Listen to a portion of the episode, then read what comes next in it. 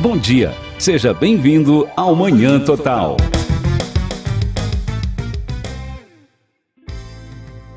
Bom dia, bom dia, muito bom dia. Estamos no ar novamente, dando continuidade ao programa Manhã Total. Agora são exatamente 9 horas e 8, 8 minutos, não, 4 minutos, João. Tô meio perdido. Muito bom dia a todos. Estamos dando continuidade então ao Manhã Total. Você que nos acompanha, eu agradeço a audiência de todos vocês em Telemaco Borba, região dos Campos Gerais.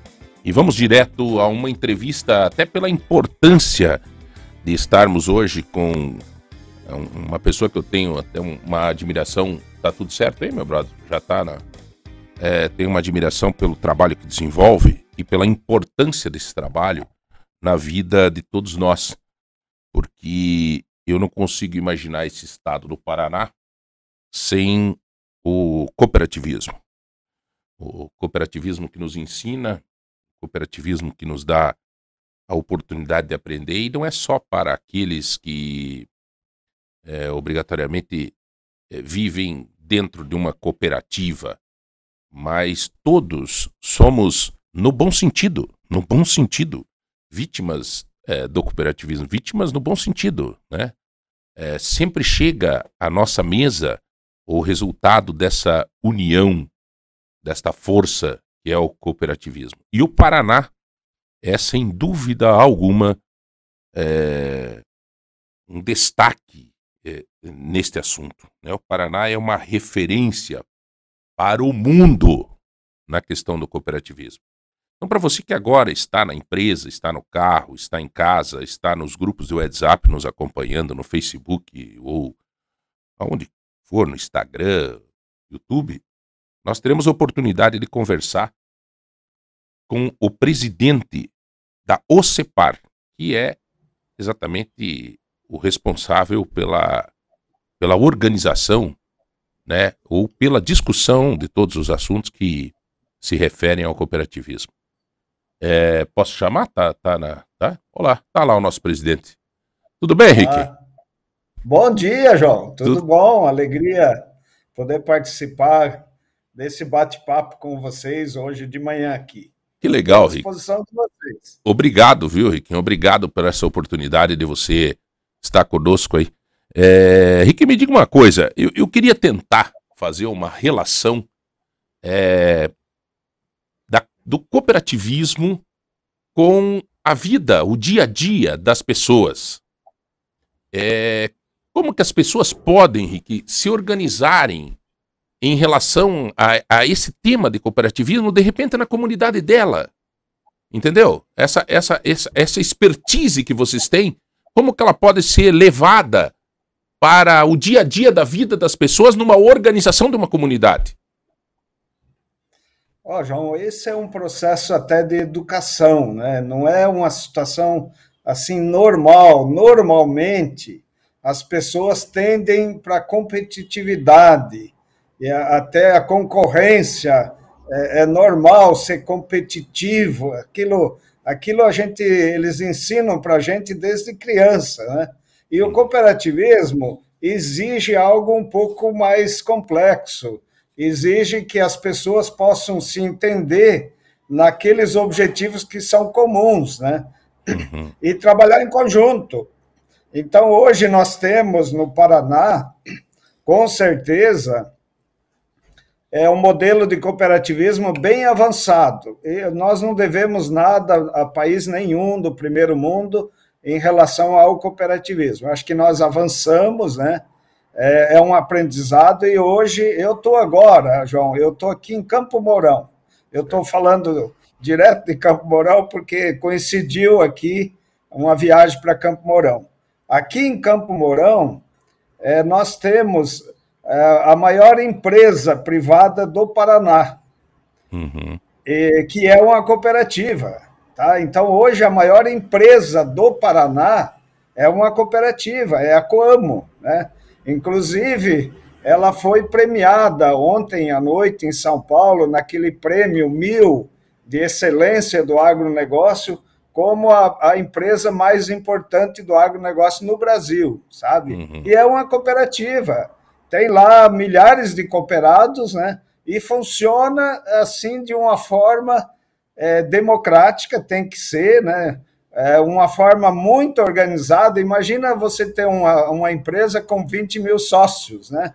Imagina. Obviamente que é complexo, você tem que ter sistemas de compliance bem desenvolvido, é, uma liderança também bem estabelecida, é, os cooperados com a comunicação bem clara, objetiva, e dá para realizar negócios. Hoje, um dos parques industriais mais importantes do Paraná é aqui.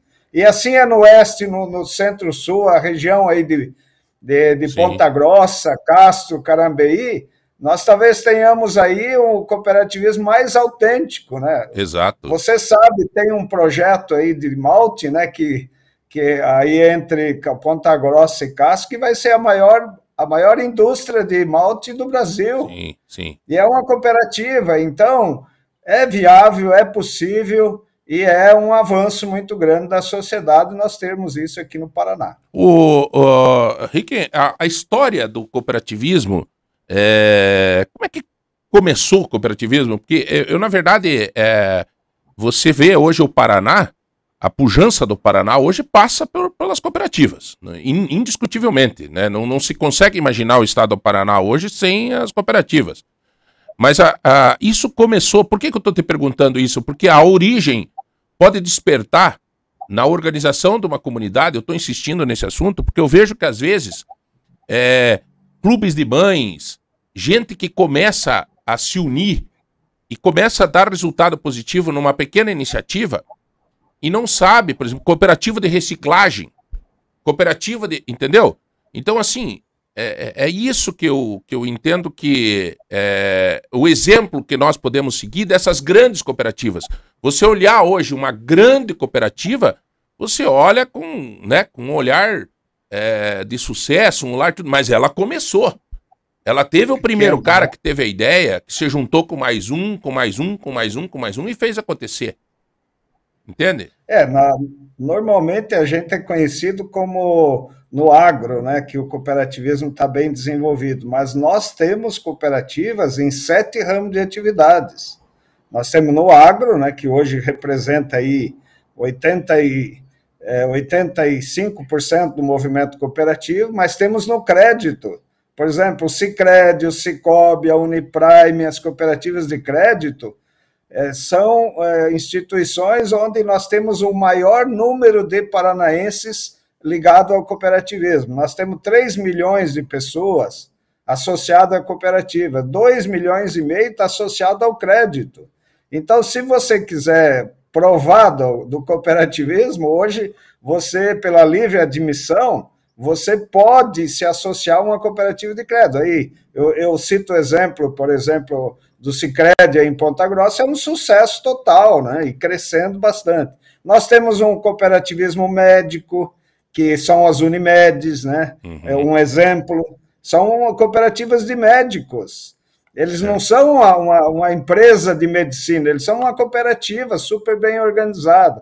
Nós temos cooperativas de transporte, caminhoneiros, por exemplo nessa crise que eles passaram, eles se organizaram. Hoje nós temos aí quase 40 cooperativas de, de uh, transportadores autônomos no Paraná. E, e uh, seguindo o exemplo das outras, está se organizando.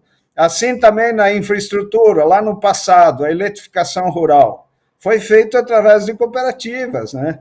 Uhum. No consumo, ainda no Paraná, nós somos pequenos. Mas São Paulo, por exemplo, a COP, é a maior rede de supermercados de São Paulo, é uma cooperativa hoje. Uhum. Então, olha, é, começa pequeno, João, você está certo. Sempre começa pequeno. A origem do cooperativismo do Paraná, eu até estou lendo um livro do escritor René, que fala de Bento Munhoz da Rocha. Certo. Bento Munhoz da Rocha talvez tenha sido o governador mais estrategista que o Paraná já teve, e foi lá no início do século passado. Tá? Então, ele foi responsável pela vinda, por exemplo, das colônias né, de holandeses para o Paraná. É lá que surgiu, é, surgiu na época Batavo, hoje é a Frísia, que é a cooperativa mais antiga que nós temos no Paraná. Castrolanda, Agrária, é, ele como governador, ele deu essa origem no Paraná, também lá no consumo. É, a rede ferroviária federal é, trouxe um exemplo de cooperativas de consumo da Inglaterra, porque foram os ingleses que implantaram a ferrovia no Paraná. E hoje não existe mais esse, essas cooperativas, porque a ferrovia também não existe quase, né? Uhum. Ainda em algumas regiões, aí até na região de Ponta Grossa, até bem servida de ferrovia, né? Uhum. Mas no resto do Paraná não é, tá? Então, olha, eu, a história é longa, eu, eu teria que ter bastante tempo para detalhar, mas... Sim. Mas já dá é, para ter uma dá para ter uma noção, né, Rick, do, do, do desse. E Sim, que você falou, certeza. o senhor falou de crise. É, obviamente que as cooperativas também foram abaladas por esse por esse momento que o país passou, tal. Mas digamos, é, é, é vamos simplificar isso e dizer que já passou.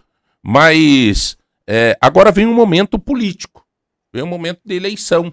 Como é que as cooperativas se comportam em relação a essa discussão?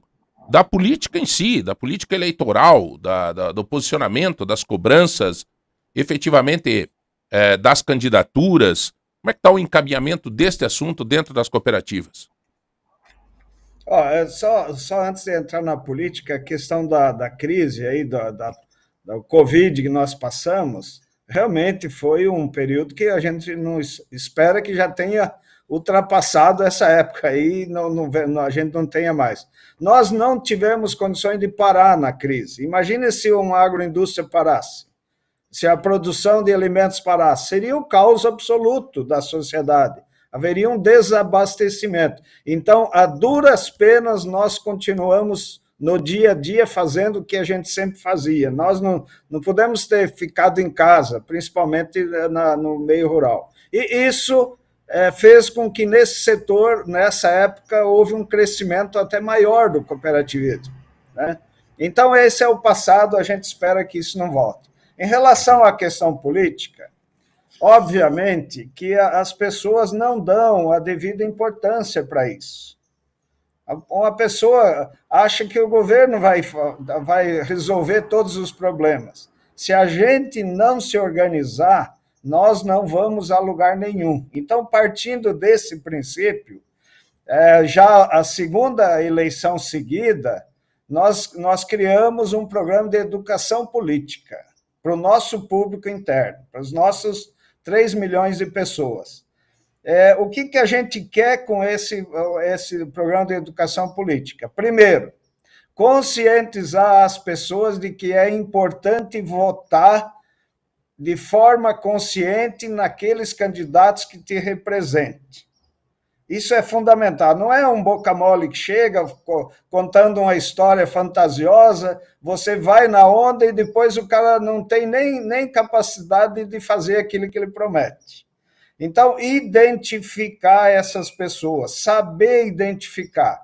Então, nós criamos esse programa. O primeiro objetivo é esse, e o segundo é prestigiar os parlamentares que efetivamente têm apoiado o cooperativismo no Congresso Nacional. Tá? Uhum. Então, nós temos uma FRENCOP a nível nacional. Aqui no Paraná, 12, 12 parlamentares participam disso de uma forma muito ativa, tá? e nós queremos prestigiar essas pessoas. Certo. Então, normalmente, João, as pessoas pensam que o executivo vai resolver tudo. Então, eles querem votar para governador e para presidente, quando, na realidade, o acesso que nós temos à política se faz através do Congresso. Uhum. Tudo passa pelo Congresso. O executivo executa, até pode propor políticas mas se não passar no Congresso, não, não funciona e nem pode pôr em, em, em desenvolvimento uma política. Então, nós, no cooperativismo, nós vamos é, é, nos ater mais à, questão da, de uma formação de um Congresso brasileiro uhum. melhor estruturado. É você isso tem, que a gente está fazendo. Tem, a OCEPAR fez uma, não é uma manifestação, mas pelo menos eu li alguma coisa que é, vocês têm uma relação muito ampla com a candidata ao Senado, que é uma pessoa do agro, que é aqui da nossa região, a Aline Sleutz, né? Sim, ó, a Aline, ela se elegeu na vez passada dentro do programa de educação política nossa, tá? Então, ela é uma pessoa, é uma deputada super ativa, assim também nós temos outros, né? Nós temos, uhum. por exemplo, é, Pedro Lupião, é, é, Sérgio Souza, Nishimori, Aline, Sandro Alex, é, Rubens Bueno. Então, nós temos um grupo que, que interagem conosco, independentemente de, de partido político, de uma forma muito construtiva. Nós temos um assessoramento no Congresso Nacional via OCB, um dos das melhores equipes de assessoramento, porque é o seguinte, não basta você votar no cara e colocar ele no Congresso, você tem que ajudar ele na formulação das políticas. Sim. É, Sim. É, a, o assessoramento no Congresso ele é muito formal. Então, se você não ajudar, os coitados não conseguem fazer. Uhum. E a Aline é um, foi um exemplo disso. Ó, nós estamos fazendo é, uma rodada agora de núcleos, são quatro reuniões, e nós queremos destacar o trabalho dessa gente. Tá? Certo. É, é, é ó, normalmente as pessoas acham que ah, deputado não serve para nada. Uhum. Ó, nós temos uma opinião diferente. Se você ajudá-los a, a nos ajudar, a gente consegue avançar e ó, a própria lei do agro, se não fosse eles, nós não teríamos conseguido isso. Uhum. É. Então é fundamental, João, que as pessoas estudem política e se eduquem politicamente, não fiquem só reclamando. Né? E no Senado é necessário ter alguém mais voltado ao agro, né? É, é ó, nós, nós temos hoje três senadores, né? E nós queremos sim reforçar lá no Senado é, elegendo o senador que bem identificado, isso pode ser qualquer um deles, desde que a gente trabalhe, que ele se proponha a realizar esse trabalho, independentemente de partido. Nós não estamos preocupados com isso.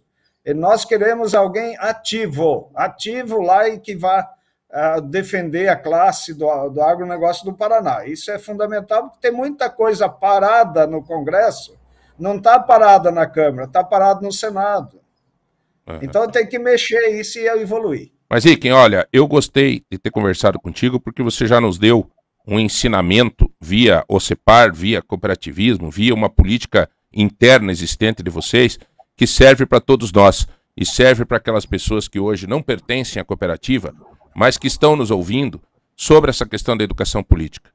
Ter uma forma consciente, é, né, ver quem realmente te representa, identificar e prestigiar quem te representa. Né? É mais ou menos essa linha dessa educação Exatamente, política que é vocês implantaram que serve para todos. Serve para todo Sim. cidadão, né, Rick? Sim, é, o benefício, porque é o seguinte, por acaso, nada acontece. Hum. Nós temos que fazer a coisa acontecer e trabalhar para isso. Então, a formulação de políticas os deputados às vezes não sabem os detalhes. Quem sabe é a população, é os setores organizados. Então, o que falta para a população de forma geral é organização. Hum. Nós temos que nos organizar melhor, não só para reivindicar benefício, para criar políticas que venham em nosso benefício, que daí é duradouro. Né? Hum. Nós acreditamos nisso. Temos uma rede, vejam, nós temos uma rede de WhatsApp e na mídia social, onde nós vamos incluir nessa eleição mais de 2 milhões de, de, de cooperados aí das cooperativas do Paraná. E, e, nós estamos trabalhando isso há um ano e meio, então não é só no momento da, da, da eleição. A gente tem que se organizar durante o processo e daí nós evoluímos. Isso é em benefício de todos, da população como um todo.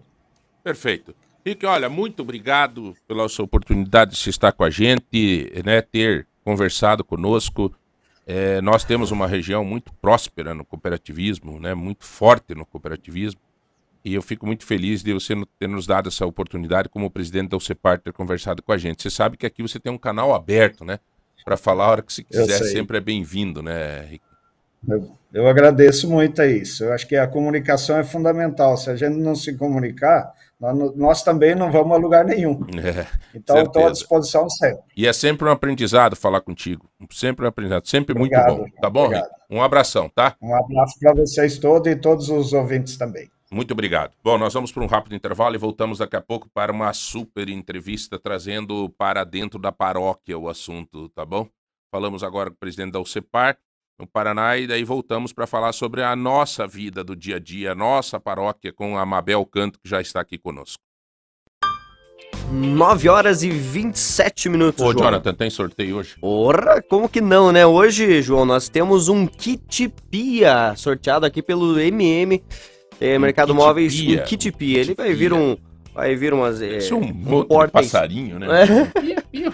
Um pia. pia. É. Um porta esponja, um porta é bem bacana, então, tá uma lixeira legal. também. Então vá participando no 3025 2000 e também nos nossos grupos do WhatsApp para você concorrer a esse kit Pia do Mercado Móveis e também 150 reais em compra do supermercado Tozeto. Galera, é, naquele giro que nós estamos fazendo de entrevistas com os candidatos, principalmente os nossos aqui de Ponta Grossa, é, e que é, alguns a gente é, tem disponibilizado a todos, né? Ontem teve aqui com a gente o Ozaki lá, o, Isso, o, o Kazaki, Beto, Beto Kazaki, né? É, hoje está conosco a Mabel Canto, que aliás está comemorando, né? Está com alegria, porque ontem passou lá um, um, projeto teu que era um sonho de consumo, né? Mabel, tudo bem? Tudo bom, João? Bom dia, bom dia a toda a equipe, bom dia aos ouvintes da Lagoa Dourada. Na verdade, ontem, né, João, a gente teve eh, essa alegria da sanção, né, a nível federal, de um projeto que eu tinha na Assembleia, né, uhum. que era o uhum. projeto da laqueadura, que garantia a laqueadura eh, na cesariana e que tirava aquela questão da autorização que o cônjuge tinha que dar, né? O marido tinha que autorizar a mulher a fazer a laqueadura, né? Veja que absurdo um negócio desse. Sim, quer dizer, não era uma opção da, da não, mulher, é, o corpo não me pertence. não. É. É, vamos fazer o planejamento familiar, mas só se o meu marido deixar, né? É, e uma coisa terrível. E nós tínhamos apresentado esse projeto, ele estava tramitando na Assembleia, estava na Comissão de Saúde, inclusive, mas aí também tinha um projeto no Senado. E ele uhum. passou esses dias e ontem veio a sanção. Então, eu até vou pedir o arquivamento agora do meu projeto, João, porque Sim. passa a valer em nível federal, né? Então, a gente comemorou bastante isso ontem. Nossa, eu não tinha noção desse projeto. Eu, eu vi você num vídeo teu ontem comemorando, alegre com isso, mas eu não tinha noção, agressivo, né? Você, Demais. Você tem que, quer dizer, a mulher é, ter a opção de fazer uma, uma laqueadura, mas dependia de do aval do marido. Além de toda a burocracia que já existe para fazer o procedimento, porque hoje, João, você tinha que entrar com a papelada seis meses antes. Não podia realizar, por exemplo, durante o parto cesariano. Então você tinha, assim, praticamente uma violência contra a mulher num nível gigante. Porque além de ter uhum. que pedir autorização, você tinha que fazer um novo procedimento fora da cesariana. Então, assim, você tinha teu parto. Aí, uhum. seis meses depois, é que você conseguiria, teoricamente, fazer a laqueadura que é um procedimento que dura 10 minutos se for realizado durante a cesariana. Então você ia ter que fazer uma nova cirurgia na mulher, passar por uma nova, um novo procedimento, que é uma violência isso também, Sim. né? E agora então, com a sanção dessa lei federal ontem, a mulher que quiser fazer laqueadura durante o parto, ela vai poder fazer. Ela só tem que pedir 60 dias antes, né? uhum. né? Não tem mais a questão da autorização do marido. E também se reduziu a idade. Antes era 25 anos para a mulher fazer uma laqueadura ou um homem fazer uma vasectomia. Agora não, agora é 21 anos ou se você tiver dois filhos. E na prática isso é importante, João, e é um pedido assim que eu recebia praticamente diário das uhum. mulheres paranaenses que não conseguiam fazer a laqueadura. Elas tentavam, entravam com, né, com, uhum. com os papéis para fazer, aí a burocracia não conseguia. O que, que acontecia, João? Engravidavam de novo. E daí, como é que faz a lei do planejamento sim, familiar? Sim. E aí você vê nas comunidades mulheres com oito, nove isso, filhos. Isso, e isso atinge principalmente as pessoas mais carentes. Mais carentes, Com né? toda certeza. Porque a mulher do sistema privado de saúde, uma mulher que pode pagar um médico particular, ela fazia laqueadura na cesariana. Isso sempre aconteceu. Uhum. Né? Mesmo não podendo, mas ela conseguia fazer. Mas uhum. daí a pobrezinha, aquela que não tem condições de pagar, claro, mais uhum. uma vez era renegado e a ela assim, esse né, direito. Mabel, é, eu me lembro quando eu fui secretário de ação social de um cidadão, que era o Juscelito Canto, e a gente vivia situações de mulheres que diziam assim, eu dizia, eu chegava na casa, tinha seis, sete, oito filhos, né? E eu dizia, mas meu Deus, gente, vocês não... É, mas é que ele chega meio alcoolizado em casa e daí... Cara, é a realidade. É, infelizmente. A gente tem que eh, pensar um pouco no, numa realidade de verdade, o que acontece efetivamente no dia a dia. João, você imagine se pra gente, por exemplo, você tem duas filhas, eu tenho dois filhos. A gente já sabe a dificuldade que é criar um filho, financeiramente falando hoje. Não é fácil. Não é fácil hoje você né, prover a família. E, e além de tudo, Imagine além desse esse aspecto, pessoal. o aspecto da, do direcionamento dessa Claro. criação, de você ensinar, de você. E aí né? o que acontece com esse pessoal que está em vulnerabilidade social? Essas crianças acabam muitas vezes ficando nas ruas, suscetíveis à criminalidade, tem às drogas. O Estado tem que prover essas crianças. né? Então, é teoricamente um prejuízo até para o Mabel, Estado. Você entrou na política como a Mabel, filha do Joselito. Hoje você me parece que tá assim, Joselito, pai da Mabel. você conseguiu. É, eu tenho conversado nos bastidores com bastante gente e muita gente tem dito isso. Você criou a tua identidade própria, né? Em várias demandas. Aliás, aliás, a personalidade e a identidade própria você mostrou quando foi para a oposição, um governo que você poderia ter é, vários espaços e, né, e foi uma das opositoras mais coerentes dentro da Assembleia Legislativa. Eu ouço isso lá dentro da Assembleia. Como é que foi essa história dessa construção da, da tua mesma, da tua caminhada? João, eu acho que você me conhece há muito tempo. Você sabe que eu tenho uma personalidade muito forte, posicionamento, né? Inclusive, eu e meu pai, a gente discorda em inúmeras situações, né? Uhum. Quando eu entrei para a política, evidentemente que o Joselito era o conhecido pela história, pela ga- bagagem política que tinha, pela questão própria, estava na TV, era conhecido e tudo mais. Então ali nós tivemos, eu tive a oportunidade de me apresentar como a filha do Joselito pelo respeito que o Joselito tinha perante a comunidade, que estava apresentando uma filha para continuar o trabalho dele. Né? Mas eu acho que, assim, logo que eu cheguei na Assembleia, eu já mostrei que eu não era só a filha de um político, que eu não ia sentar lá na Assembleia, ia dizer amém para que todo mundo estava falando, muito pelo contrário, né? Eu já cheguei cobrando o governo do Estado, né, e Uhum. não gostaram, inclusive, que foi a questão daquelas escolas que estavam abandonadas aqui em Ponta Grossa, foi a primeira Inclusive, reclamação. uma no Los Angeles, né? Tem, são três escolas, eram três escolas, uma lá no Caracará, Francisco Pires, uma aqui no Jardim Paraíso, a Padre Pedro, e a lá no Los Angeles, a Uhum. Yolando Tax. Né, foram as três escolas que nós já chegamos cobrando. Ah, mas era coisa do governo passado e tudo mais. Não interessa, agora era hora de agir, né? Então, eu Certo. trouxe o secretário na época, e enfim, tudo foi se desdobrando, e hoje já temos duas escolas entregues. Nós conseguimos até garantir a verba da Yolando lá no, no, no Uhum. Los Angeles, mas infelizmente, né, ele acabou travando ali. Mas assim, eu cheguei lá para mostrar quem era a Mabel, né? Uhum. E consegui, acho que perfeitamente fazer isso. Como você disse, né? Às vezes até me fala assim, poxa, hoje é o pai da Mabel, né? É, o, tem uma. Aqui, ó. O Marcos. Marcos é, dizendo o seguinte: o, a- o posicionamento firme da Mabel chegou a fazer o Joselito perder o emprego no SBT. É verdade. É real isso? É real, porque eu estava na Assembleia, cobrando, fiscalizando, fazendo o trabalho que eu tinha que fazer.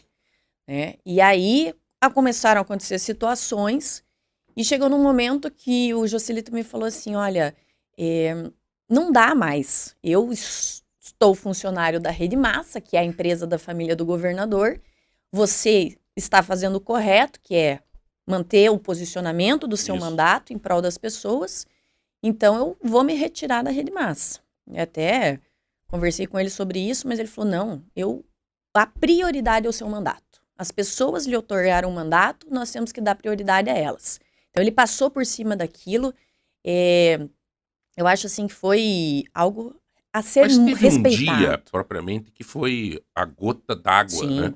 Foi, um uma dia, discussão com, com com aquele líder do deputado governo. de União da Vitória. União da Vitória, né? é.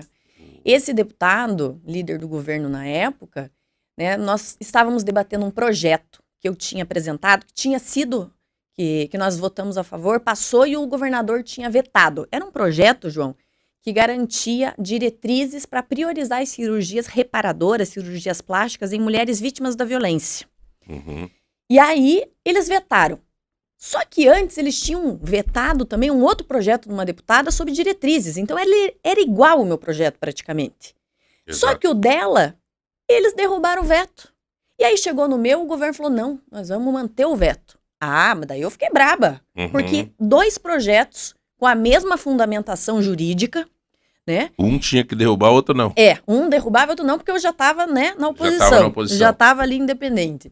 E aí eu comecei a discutir com o líder do governo e ele, né, de forma completamente desrespeitosa, porque é um cara desrespeitoso de todas as formas possíveis, ele me chamou ali, me xingou no plenário, né? Nós temos Uhum. isso gravado e tudo. E foi até na época assim uma violência política, não era tipificada a violência política contra a mulher ainda. Mas Uhum. se fosse, estaria dentro da lei inclusive, né? Poderia até acioná-lo criminalmente. E aí nesse dia o pai falou: "Não, realmente não dá mais. Eles es- não estão respeitando o seu posicionamento e o seu posicionamento pela população. Então a gente tem que priorizar isso." Uhum. Olha, Mabel, eu tô é, feliz assim de ver as mensagens que a gente tá recebendo, sabe? Bom dia, Xará. Sou fã do trabalho da Mabel. Jonathan. É, olá, a Mabel tem defendido muito nós mulheres, isso é muito importante. É, em relação à política, hum, saindo um pouco da política das mulheres, é, por que que o, então já que a gente está falando bastante dessa questão das mulheres, por que que um homem deveria votar na Mabel? porque a Mabel trabalha por todos. Então é uma pergunta que me fazem assim: Mabel, você trabalha muito pelas mulheres? E eu trabalho, porque muitos não trabalham, João.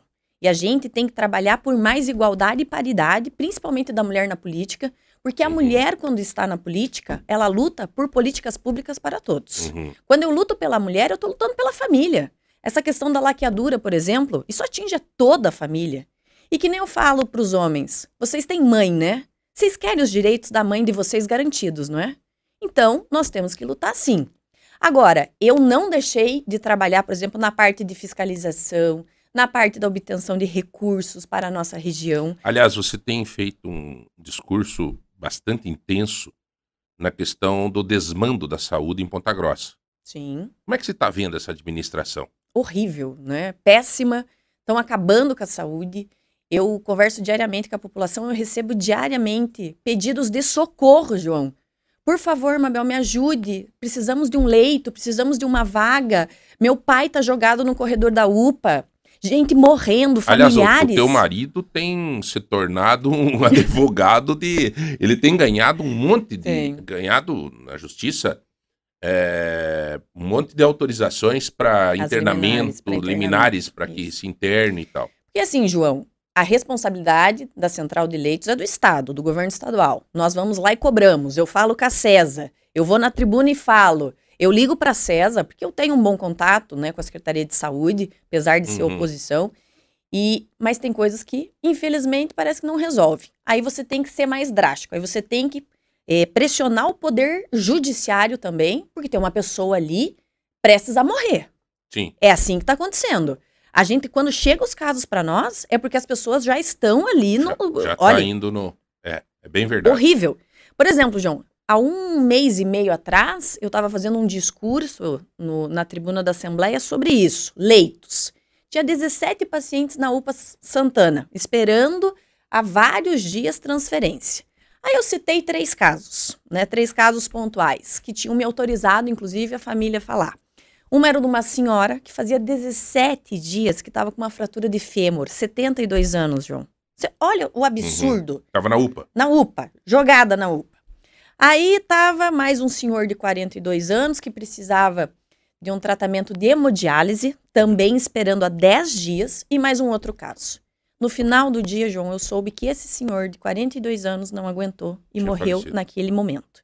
Então, assim, eh, nós estamos vivendo um abandono por conta do despreparo das promessas que foram feitas, né, do despreparo da gestão anterior, que não cuidou da saúde como deveria e agora virou caos. E aí a gente tem uma administração que apenas continuou esse eh, acabando com o que nós tínhamos, que não está fazendo nada para melhorar que só está destruindo, que fechou pronto-socorro municipal, que fechou pronto atendimento infantil no UMAI, no antigo Hospital da Uhum. Criança. E ali eu vou te dizer que a culpa é da prefeita. Porque eu conversei com o ex-secretário Beto Preto na época e ele me falou: Mabel, nós conseguimos manter o serviço, é possível, mas nós temos que ter o aval da prefeita também, porque é uma. Uhum, eh, eram três entes: o EPG, uhum. CESA e, prefeitura. Era uma, uma ação compartilhada. Justamente. que- Mas a prefeita não queria mais. Não queria mais ali. Porque Uhum. ela tinha um contrato ali na UPA Santa Paula, que ela já tinha o, o pronto atendimento infantil, então ela não queria gastar no pronto atendimento do MAI. Ela não queria fazer E isso. até hoje todo mundo sofre. Todo mundo sofre. E a gente viu quantas mães, 10, 11, 12 horas aguardando ali na UPA Santa Paula. E aí a gente tem um hospital que é referenciado para criança, Mas, Mabel, mas que não tem essa- as portas abertas. Esse, esse caos da saúde, ela, ela não se originou necessariamente eh, nas mãos da Elizabeth, né? Sim, é- vem ele, passando. ele, ele, o Marcelo Rangel deixou essa, esse buraco aí para que a Elizabeth tentasse fechar, ela não teve Finalizar. jeito e... Eu acho que é um trabalho em conjunto de ambos. A culpa é dos dois. O Marcelo Rangel promoveu situações horríveis na saúde. Veja, por exemplo, a UPA San- Santana. Vamos falar da UPA Santana novamente. Quem fez a reforma da UPA Santana? Marcelo Rangel. Entregou às pressas ali antes do final do mandato. Durante a campanha ficaram falando sobre essa reforma. Aí o que acontece agora? A UPA lá eh, chovendo dentro. Pronto, Aliás, socorro A municipal, UPA João. Santana, ela não tem nem autorização. Não tem o né? credenciamento do não- Ministério é da uma Saúde. UPA, né? Ela é uma Ela UPA não fantasma. UPA. É uma UPA um, fantasma. né? Ó, temos que discutir também, Mabel, ah, questões que nós mulheres temos uma carga horária diferenciada dos homens. Interessante que as mulheres trabalham em média 7,5 horas a mais por semana que os homens, João, você já ouviu com falar... salários ainda mais baixos que os mesmos. Você já ouviu falar da teoria do cuidado? Teoria do cuidado. Teoria do cuidado. A teoria do cuidado é a terceira maior economia do mundo, se a gente colocasse num papel. O que é a teoria do cuidado? É a mãe que amamenta, é a mãe que lava a louça, é a mãe que cuida dos filhos, que faz a comida, que limpa a casa.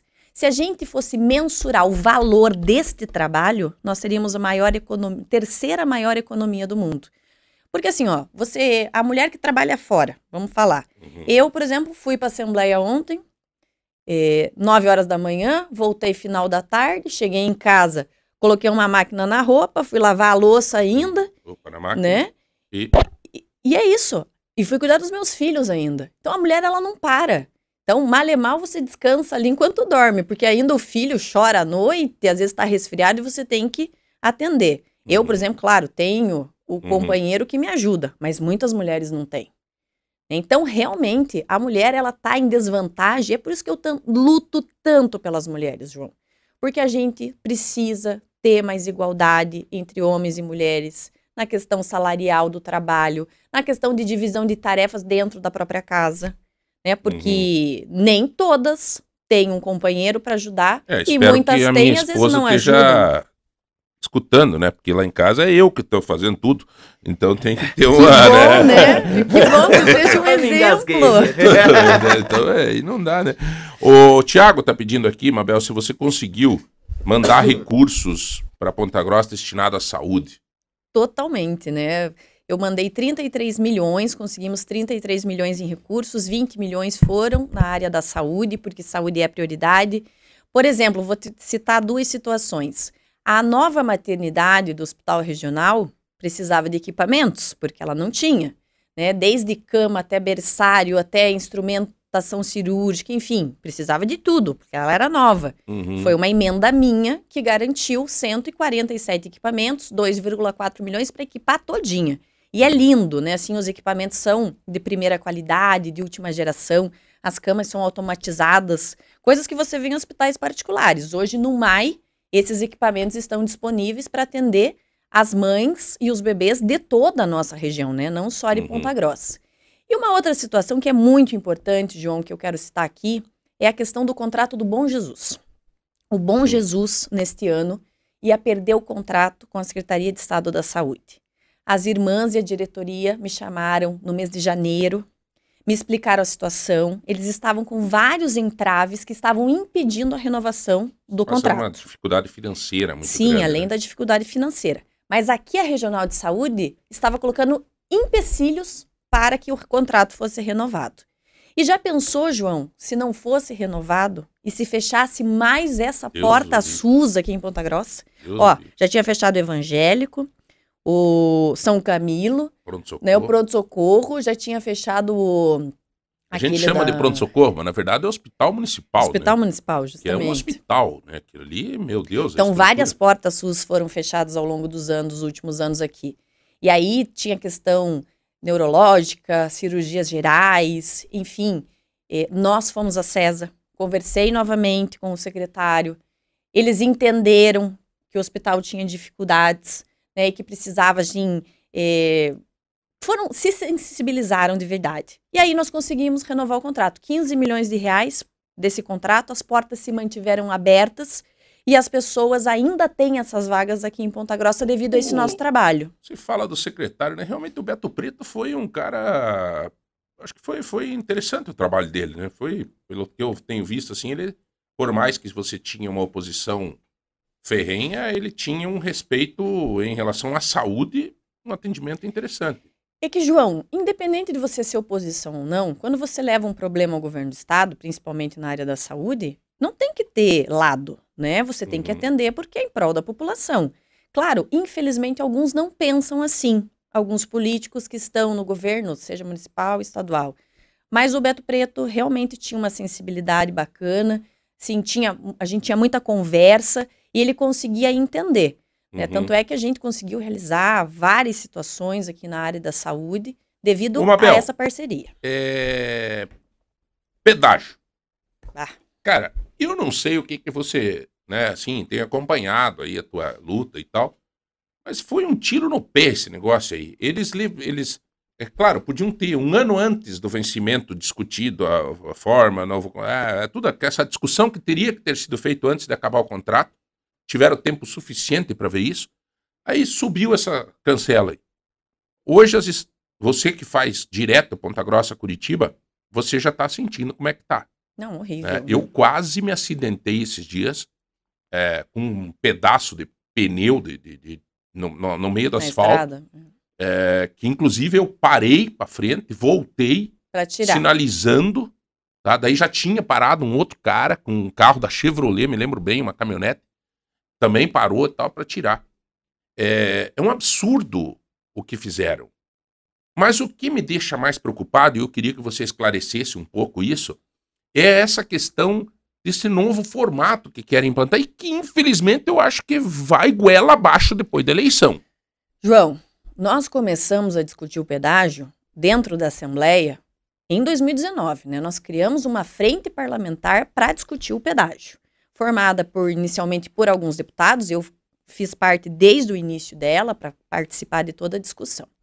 Aí o DR começou a conversar com o governo federal, o DR, leia-se CIU, que era o secretário Sandro Alex, Sim. né? Começaram, inclusive lançavam muitas notas, não, estamos trabalhando em conjunto na nova modelagem. Aí vieram, lançaram aqui, na época, né? eh, fizeram um modelo que era absurdamente terrível para a população, que era muito pior do que esse que está sendo apresentado nesse momento. Aí depois mudaram aquela questão pro aporte, que na verdade mantinha também, enfim, não, não mudou muita coisa.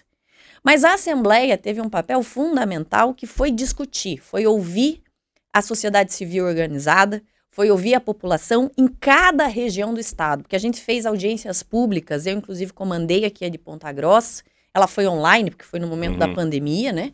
Mas nós discutimos e ouvimos os setores interessados. Sim. Porque o essencial era ouvir o que cada um tinha a dizer. Né? Porque a população, pense, passou vinte e poucos anos sendo lesada, sendo Uhum. realmente roubada né, pelos esses pedágios. As consequências estão aí até hoje. Não sei se você viu que esses dias o Tribunal de Contas do Estado, ele emitiu um parecer dizendo que as nossas rodovias, principalmente essas aqui, Ponta Grossa, Curitiba e região dos Campos Gerais, que deveriam ter uma vida útil de oito anos, João, já estão deterioradas. Não deu nem a metade da vida útil delas e elas já estão deterioradas. Então, isso é um prejuízo em torno de 250 milhões Uhum. 250 milhões. Então é mais uma conta que nós vamos pagar pela ineficiência, pela expertise né, de alguns das concessionárias que não fizeram o serviço adequado que deveria ser Eu feito. quero alertar aqui, ó, a Kátia tá dizendo, Kátia, eu, eu não concordo com isso que você está colocando. Ela diz, é, é, nós, eu, é, desempregado, agora sem carro, pelo menos nisso não, ga- não, não tá me fazendo efeito. Kátia, aí que faz, minha filha, o feijãozinho da tua mesa, ele vai aumentar o preço. O pedágio, o, o, o menos, o menos importante no pedágio é puxar o dinheirinho do bolso e pagar lá na praça do pedágio. Justamente. Gente, é, o resultado final, quem paga somos todos nós. É a mesa ali que tá ali, é o, o transporte que leva ali. Tu acha que incide no quê? O preço do pedágio aumenta, aumenta o número de cancela, aumenta não sei o quê. Vai cair aonde esse produto, esse resultado final? Você usando ou não as estradas, Mas não tenho você dúvida. paga essa conta. E essa conta que a gente não está pagando nesse momento, essa conta vai chegar Mas nas novas tem- concessões. Aí que tô. Eu queria que você falasse um pouco disso. Como é que vai ser o. o- como é que é esse modelo aí? Que, que tão, é, é verdade que é mais 17 praças de pedágio? mais 15 novas praças de pedágio por mais 30 anos. Porque o contrato antigo, Além das que tem. além das que tem, são mais 15 novas praças. Então, ou seja, eles estão falando aí que vai baratear a tarifa? Não vai, porque vai ter mais 15 novas praças. Gente, não É tem matemática mágica. exata. É. Então, e mais 30 anos. Porque o contrato anteri- anterior, ele era de 23 anos. Agora é 30 anos. Prorrogável por mais 30. Uhum. Então, assim, é um absurdo.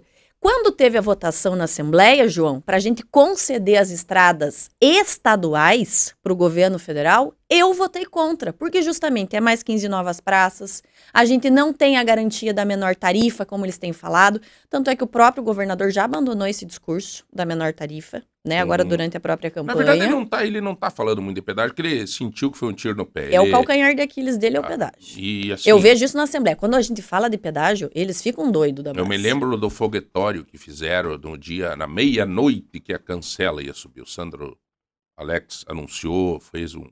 Foi lá e pá, né? E deu no que deu. Agora estamos aí Muita mídia. é, nessa questão. Ah, o Lauro tá pedindo aqui. Mabel, esta obra da Souza Naves é uma obra do governo do estado? Não, essa é uma obra do Acordo de Leniência, o acordo celebrado com o Ministério Público Federal. Né? A obra da Souza Naves, essas outras obras que aconteceram aqui em Ponta Grossa, ali em Castro, todas obras que o Ministério Público Federal conseguiu através do Acordo de Leniência. Né? Então não tem dinheiro nenhum, recurso nenhum do Estado, mas eles andaram inaugurando aí dizendo que Uhum. eram deles. E agora na propaganda está saindo de novo como se fosse deles. Então, Uhum. se a gente tem que agradecer alguém, primeiro, agradecer o povo que pagou essa obra lá atrás, nos desvios, né, do pedágio caro, alto, abusivo. Primeiro é o povo que a gente tem que agradecer. Uhum. E segundo é a Lava Jato, porque foi a Lava Jato que conseguiu, pelo menos, reverter algo em prol dos paranaenses que eram obras, né, João? O Jonathan tá pedindo aqui, Mabel, se você se reeleger a deputada, e tem meu apoio, mas eu gostaria de saber, você vai cumprir o mandato ou você vai ser candidata a prefeita? João, eu, eu tinha me comprometido, eu acho sempre bacana falar sobre isso e falo com muita tranquilidade, porque eu tinha me comprometido né, a não ser candidata a prefeito. Aí aconteceram inúmeras situações. Chegou no Uhum. final, tinha dois grupos que eu também achava que não representavam a população, aquilo que nós queríamos para nossa cidade, e acabou eu indo. Né? Eu não queria ser candidata. Uhum. Justamente porque eu tinha esse compromisso assumido em cartório. Mas não me arrependo, João, sabe por quê? Porque eu tinha que discutir a cidade. E eu acho que eu fui muito importante naquele momento de eleição. E eu acho que eu tô tão convicta de que eu estava certa, porque a gente está vendo tudo o que está acontecendo aqui em Ponta Grossa. Tenho certeza que eu seria uma prefeita muito melhor, João. Mas não tenho a Uhum. menor dúvida, porque eu ouviria a população, não fecharia pronto-socorro. Muito pelo contrário, nós manteríamos as estruturas e tentaríamos melhorar as estruturas de saúde, porque nós tínhamos acabado de sair de um momento de pandemia. Uhum. Então, não, não tenho a menor dúvida disso.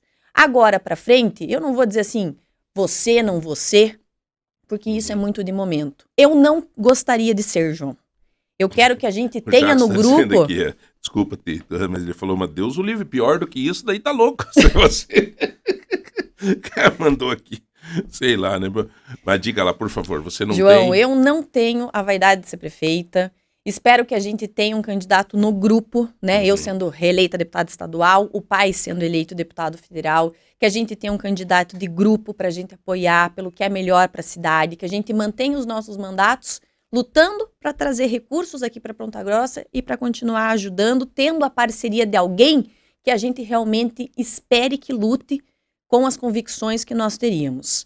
Né? Mas não vou prometer, porque de fato é algo que vai muito do momento. Mas realmente espero não ser candidata, João. Espero que tenha alguém corajoso, que enfrente, né, que vá lá e, e assuma esse papel. A Lívia de Carambi, dizendo aqui que você, é, lá em Carambi, ó, aqui em Carambi, a Mabel é muito forte, tem nosso apoio. Obrigada, São manifestações, eu acho que, com certeza, é, o nosso hospitalzinho das nossas crianças, com certeza você não fecharia o nosso hospitalzinho. Josiane. Jamais, Ó, jamais. várias manifestações legais, eu acho assim. é, tem uma aqui dizendo assim, ó, claro, é muito fácil discursar na oposição. Né? Queria ver como que ia ser se estivesse na situação. Não, não é fácil discursar na oposição. Muito pelo contrário, é muito difícil estar na oposição. Né? Porque a todo momento, e principalmente fazendo oposição a esse grupo, João, que é um grupo vingativo, que é um grupo que a todo momento tenta desprestigiar o trabalho que a gente faz. Eu tenho vezes que eu vou lá e consigo uma coisa de manhã e de tarde eles vão lá e desfazem. Ou eles vão lá e tomam para si o que a gente fez. Então não é fácil ser oposição, não é fácil fazer discurso. Esse grupo que tu tá falando é o grupo da prefeita. Da prefeita, do Sandro, do Marcelo, do Ratinho. É esse grupo do 55 aí, que promete, promete, promete e não cumpre. Então não é Uhum. fácil discursar. Muito pelo contrário. Eu, por exemplo, imagina que é fácil, João, você receber meia-noite um telefonema de uma mãe que tá ali na UPA esperando há 12 horas para ser atendido. Que fácil que é fazer discurso assim? Muito pelo contrário, eu sou mãe. Eu me coloco no lugar dela. Eu queria estar lá fazendo diferente, podendo ter o poder de fazer diferente. Mas o que eu posso fazer hoje é fiscalizar, é cobrar. É. Eu sou oposição, vou continuar sendo a esse grupo que está aí, porque é um grupo que não representa os interesses de verdade da população. Eu, eu teve várias situações aqui, gente. Até quero confidenciar uma coisa aqui para vocês. Eu tô com três demandas neste momento. Neste momento. Tô com a dona Rosângela, que é uma cadeirante, é, que precisa fazer uma cirurgia de catarata, que já deu certo ontem, já consegui ver. Eu tô com uma menininha tem que fazer um. tá com uma glândula lacrimal trancada, precisa fazer uma cirurgia do torrino, que não tem condição. É uma cirurgia cara, que eu tô vendo também. Doutor Jean Marco Penteado tá me ajudando. E a outra demanda é um pai do menino que tá aqui, que ele achou que fazia um ano que tava na fila de espera para uma cirurgia no quadril. E nem estava na E eu, e eu fui verificar e nem tá na fila de espera. Não tinham nem colocado na fila de espera. E ele esperando aqui. Se eu não tivesse ido ver isso, ele me passou, João, você pode dar uma olhada lá como é que tá a situação do pai, não sei o quê. Então são três demandas. Uma vez veio uma demanda para mim e eu disse assim: ah, acho que eu vou ligar para Mabel. Mas como eu conheço o sistema, você veja que situação que a gente fica. Como eu conheço o sistema, eu falei: ó, é mais fácil eu conseguir neste momento do que a Mabel. Porque, cara, é difícil para vocês estar na oposição É. quando tem um governo que ele trata você. Ele não pensa o que está atrás de você. Justamente, as demandas não são da Mabel, são da população. Eu tô lá representando as pessoas. né? Então, quando você vai e pede alguma coisa, né, por exemplo, eu ligo lá, César, pelo amor de Deus, tô com um bebê aqui em Ponta Grossa, cardíaco, que precisa ser transferido ontem. Era para ontem a transferência. Então, assim, não é demanda minha, João. É para salvar a vida de alguém. Agora, É dizer ajudar uma família. eu tive uma oportunidade conversando com o Beto Preto. Eu lembro que tava o Ian junto. Sim, E eles falaram muito bem de você. eu me Beto- dou muito bem com eles. O Beto falou assim pra mim: olha, essa menina, cara, ela é uma guerreira, cara. Então, assim, é, é- é gratificante você ver que as tuas demandas também têm o respeito das, de pessoas que têm essa visão.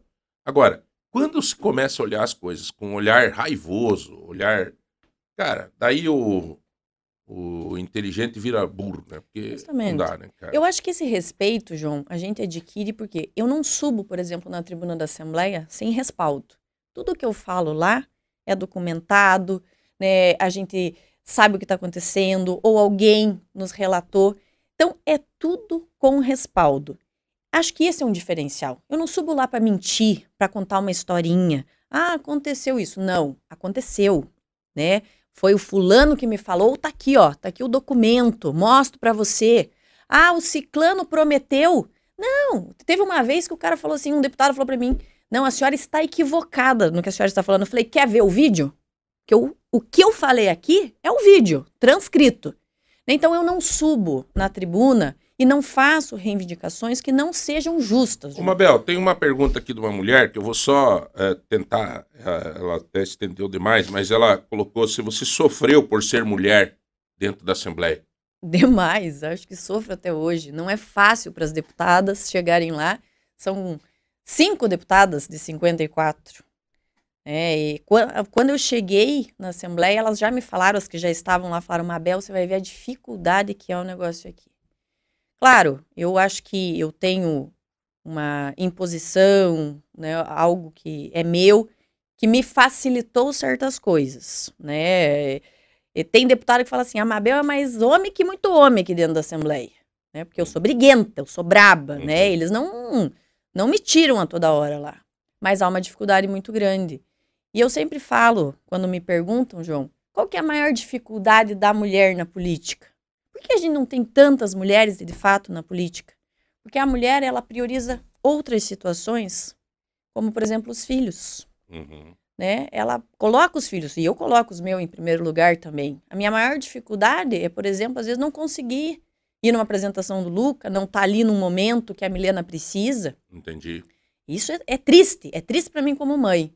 Mas eu sei que eu também tô lá lutando pelo futuro deles e de outras crianças que eu quero que estejam as mesmas né? oportunidades. Né? Eles têm, eles, eles percebem isso, né? Sim. E já se bem, nascem. Se bem que a Milena já me falou, mãe, podia ser a última agora, né? Você podia largar tudo isso, voltar para casa. Você tem uma filha, a Milena tem quantos anos? 13. E o... o Luca fez 5 agora na última semana. E 13 anos sente bastante falta, né? Eu acho que ambos, João. São duas fases complicadas e. Acho que toda fase de, de filho deve Sim. ser complicada. Até me falaram assim, Mabel, depois que a gente vira mãe, a gente nunca mais dorme. O filho pode ter 40 anos. Ah, você ainda dúvida. não vai dormir, não né? Não tenho dúvida. Com certeza. Dúvida. Mas é o que eu te digo, a gente está lá lutando por futuro, por oportunidades. É a história do Joselito, por exemplo, das UTIs da Santa Casa. Uhum. Ele, quando era deputado, conseguiu aumentar as UTIs da Santa Casa. Anos depois, a Josi teve o Gabriel, o Gabriel ficou 72 dias naquela UTI. Eu lembro disso. Assim, ah, é destino? Realmente pode ser destino. Mas então é por isso que a gente tem que trabalhar, João. Porque eu mesma posso utilizar lá para frente né, uhum. alguma estrutura dessas, os meus filhos, os meus netos. Uhum. É, então, assim, a gente tem que trabalhar tendo a empatia de pensar que é. esse trabalho é para todos. E, e, no aspecto também de que muitas vezes eu, eu vejo, às vezes, a, minha esposa, minha esposa às vezes me questiona quando vem num domingo algum chamamento de alguma coisa e tal, como foi esses dias com um rapaz que caiu de moto, a mãe me ligou, ó, oh, ah, que desespero e tal. E eu parei, que sempre isso toma tempo, né, Mabel? Você tem que ligar para alguém, Sim. tem que fazer aquela volta, tem que não sei o quê, tal, a veja, a emergência, tal, o cara vai morrer lá, senão... Aí ela disse, mas meu Deus, né, estamos né, recebendo, tinha visita, tudo. Eu falei, olha, é melhor a gente estar tá podendo pedir pelos outros, né? Vou te contar é... uma situação que aconteceu comigo. Comigo com a Sabrina, que é minha assessora que está aqui. Sábado, nós, né, num sábado aí, mais ou menos um mês e pouco atrás, nós estávamos voltando em uma agenda. E nós nos acidentamos. Ô, louco. É.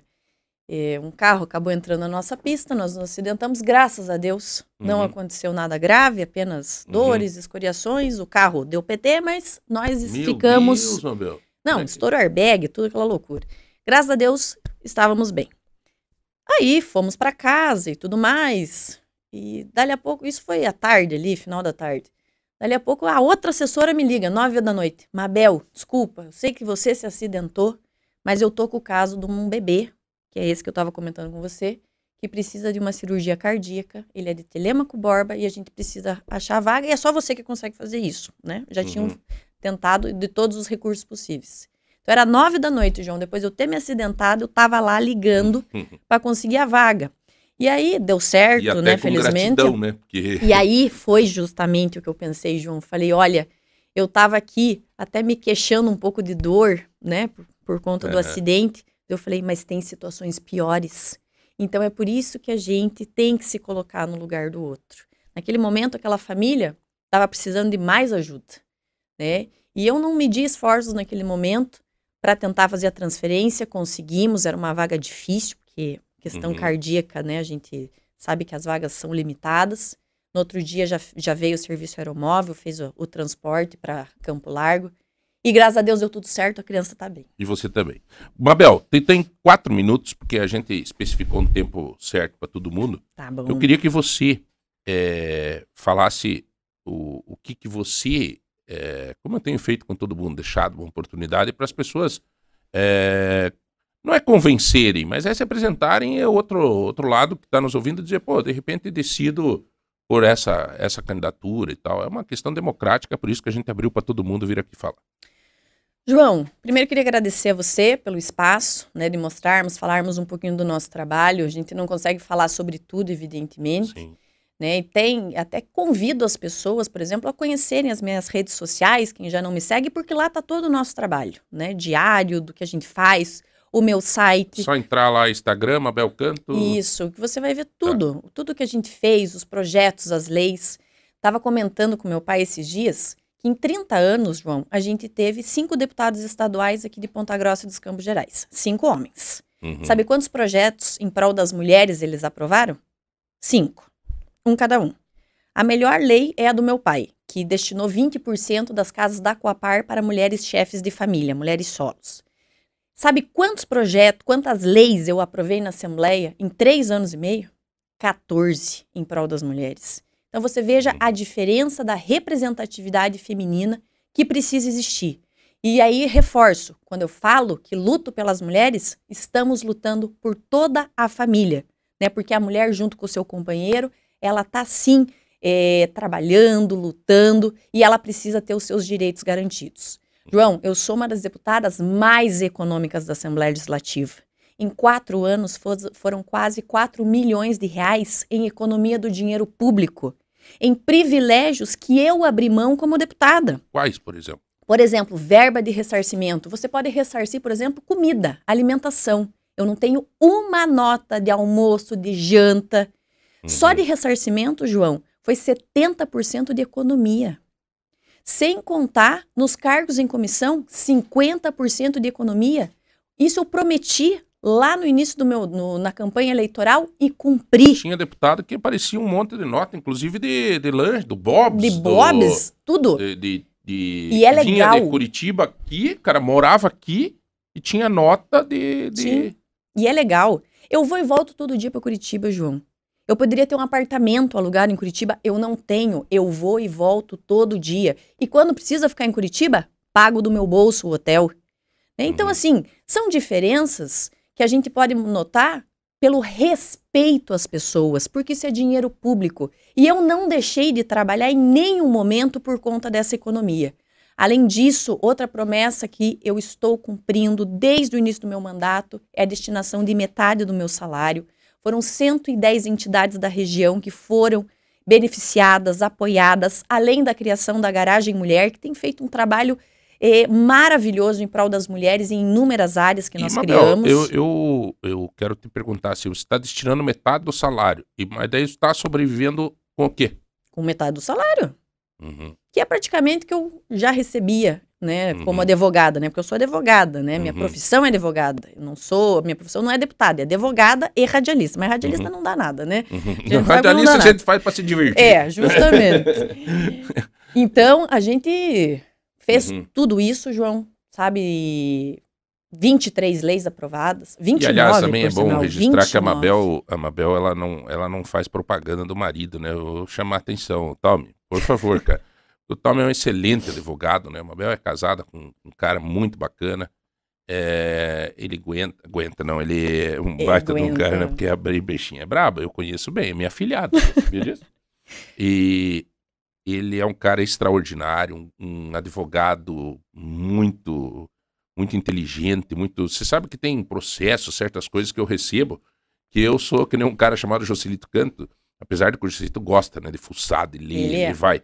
Mas eu tenho uma preguiça de ler que eu mando pra ele. Eu digo, Tal, me dá uma olhada nesse troço aí pra mim, cara. E É, o Tom porque- me adora, adora. Então, assim, é, realmente, é, né, você tem aí uma família linda que te dá esse sustento, né? Com certeza. Eu não, essa- não poderia fazer o trabalho que eu faço, João, se eu não tivesse um marido, se eu não tivesse uma mãe, se eu não tivesse uma sogra, se eu não É. tivesse um conjunto de familiares que me apoiam para me ajudar com as Aliás, crianças. como é que tá a dona Marilu Canto? Tá bem, graças a Deus. Tá lá ajudando na Garagem da Esperança. Ela ajuda bastante, né, com as Sim, crianças. Uma ajuda super bastante. vozona, né? É que é- é- ela é. Ela não gosta muito de aparecer, né? Não, assim, ela nunca, não gosta. nunca. Mesmo quando era presidente do SOS, né, nunca gostava Não gosta. de bastidor. Mas sempre ajudando todo mundo, né? Sempre, sempre. Um... Libriana. Ela Mas- nos ajuda, aliás, do dia 8 de outubro, igual É, você, né? é, Até nisso, dois, parecidos, dois. né? Fizemos aniversário dia 8 de outubro. Mas é, é por causa dessas pessoas que eu consigo fazer o trabalho, né, João? Então, meu agradecimento principal à minha família, né? Que sempre nos apoia, Que dá essa tranquilidade de você Com estar lá e certeza. tal, né? com certeza. Mabel, sucesso, Deus te abençoe. É, eu torço muito por você. Eu acho sim que você criou. é, eu juro pra você, quando você se envolveu, é, eu dizia assim, nossa, o Joselito, né? Mas eu sabia, né? Eu conhecia você, eu sabia que. Até um dia eu liguei pro Joselito, o Joselito disse assim, cara, nem eu consigo falar com a Mabel, cara, tá brigando muito comigo. então, assim, eu sabia que você ia criar a tua história. E não poderia ser diferente. Do berço que você vem, característica que você tem, é uma pessoa do bem, um coração gigante que luta pelo bem, pelas coisas e vira onça, né? Vira. Então, assim, Quase parabéns. uma Juma, né? Que Deus te abençoe, tá? Obrigada, João, Nessa agradeço. E estamos aí Qual é prontos teu para continuar É lutando. 4, 5, 4, 6, 5, 6, 7, 7, 8. E 4, 5, 6, 7 do Juscelito, né? Porque Isso. trabalha em dobro agora. Em Uhum. triplo, né? Porque tem a Josi na Câmara também, É, a bem, Josi. bem fiscalizadora A também. Tá Ela superando. também é braba, né? Tá se superando. Esses Tá dias, me muito fal- esses dias me falaram assim, falaram, olha, você é braba, né? Mas a turma... Obrigada, João. Não, legal, show de bola. Gente, nós vamos para um rápido intervalo, voltamos daqui a pouco, cumprindo mais uma entrevista com o horário certinho dos 45 minutos de cada candidato que vem aqui tem essa oportunidade de se apresentar e conversar com a comunidade. Nós voltamos daqui a pouco, um minuto só.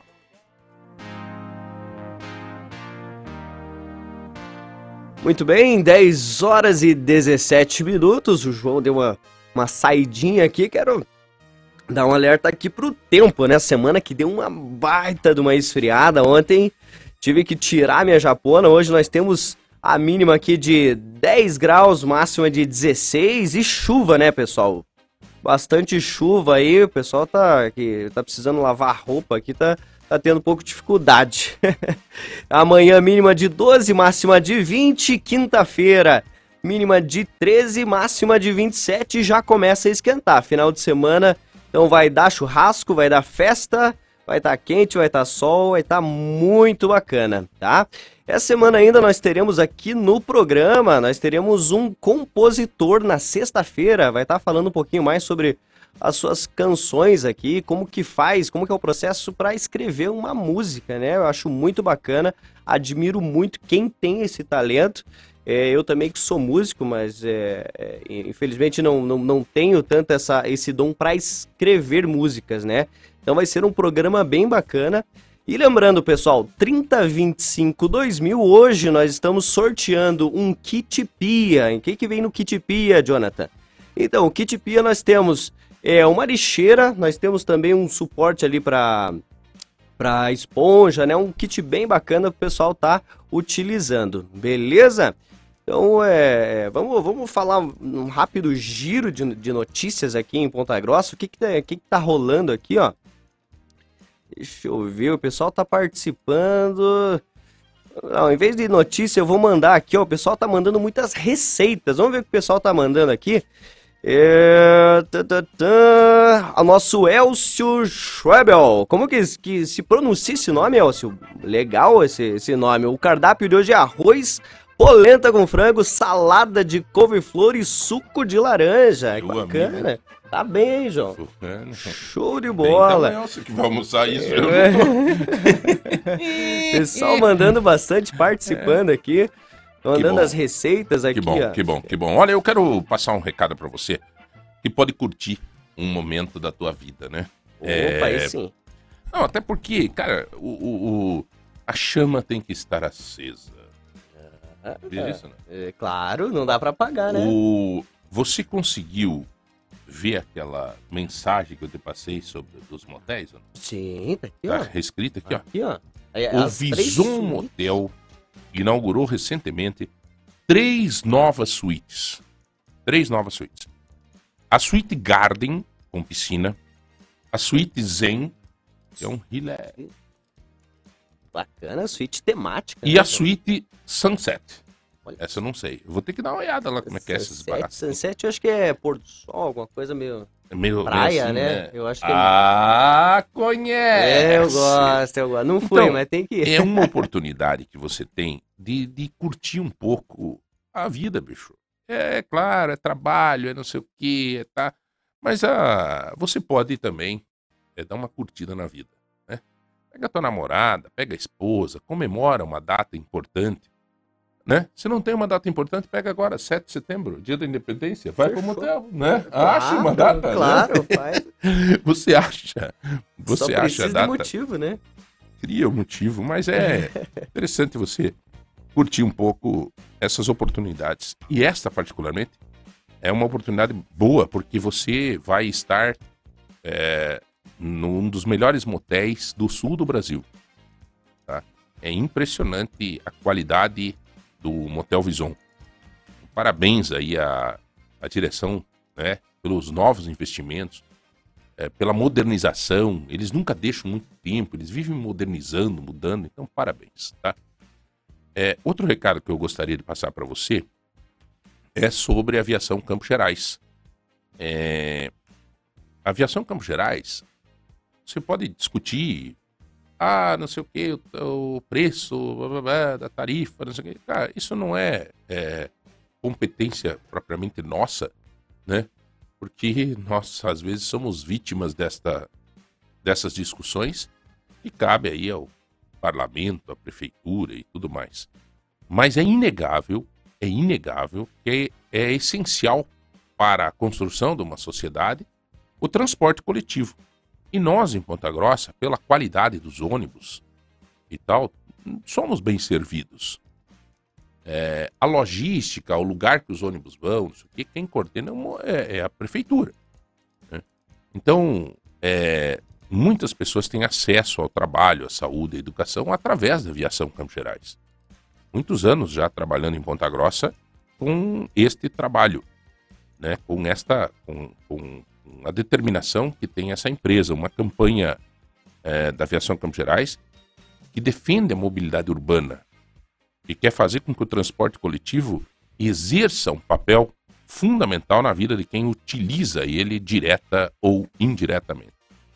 Ok? Obrigado aí, Aviação Campos Gerais, pelo texto que mandaram e eu acho que é importante a gente estar também vendo o lado bom, né? Porque eu estava esses dias num município, dá nome aos bois, estava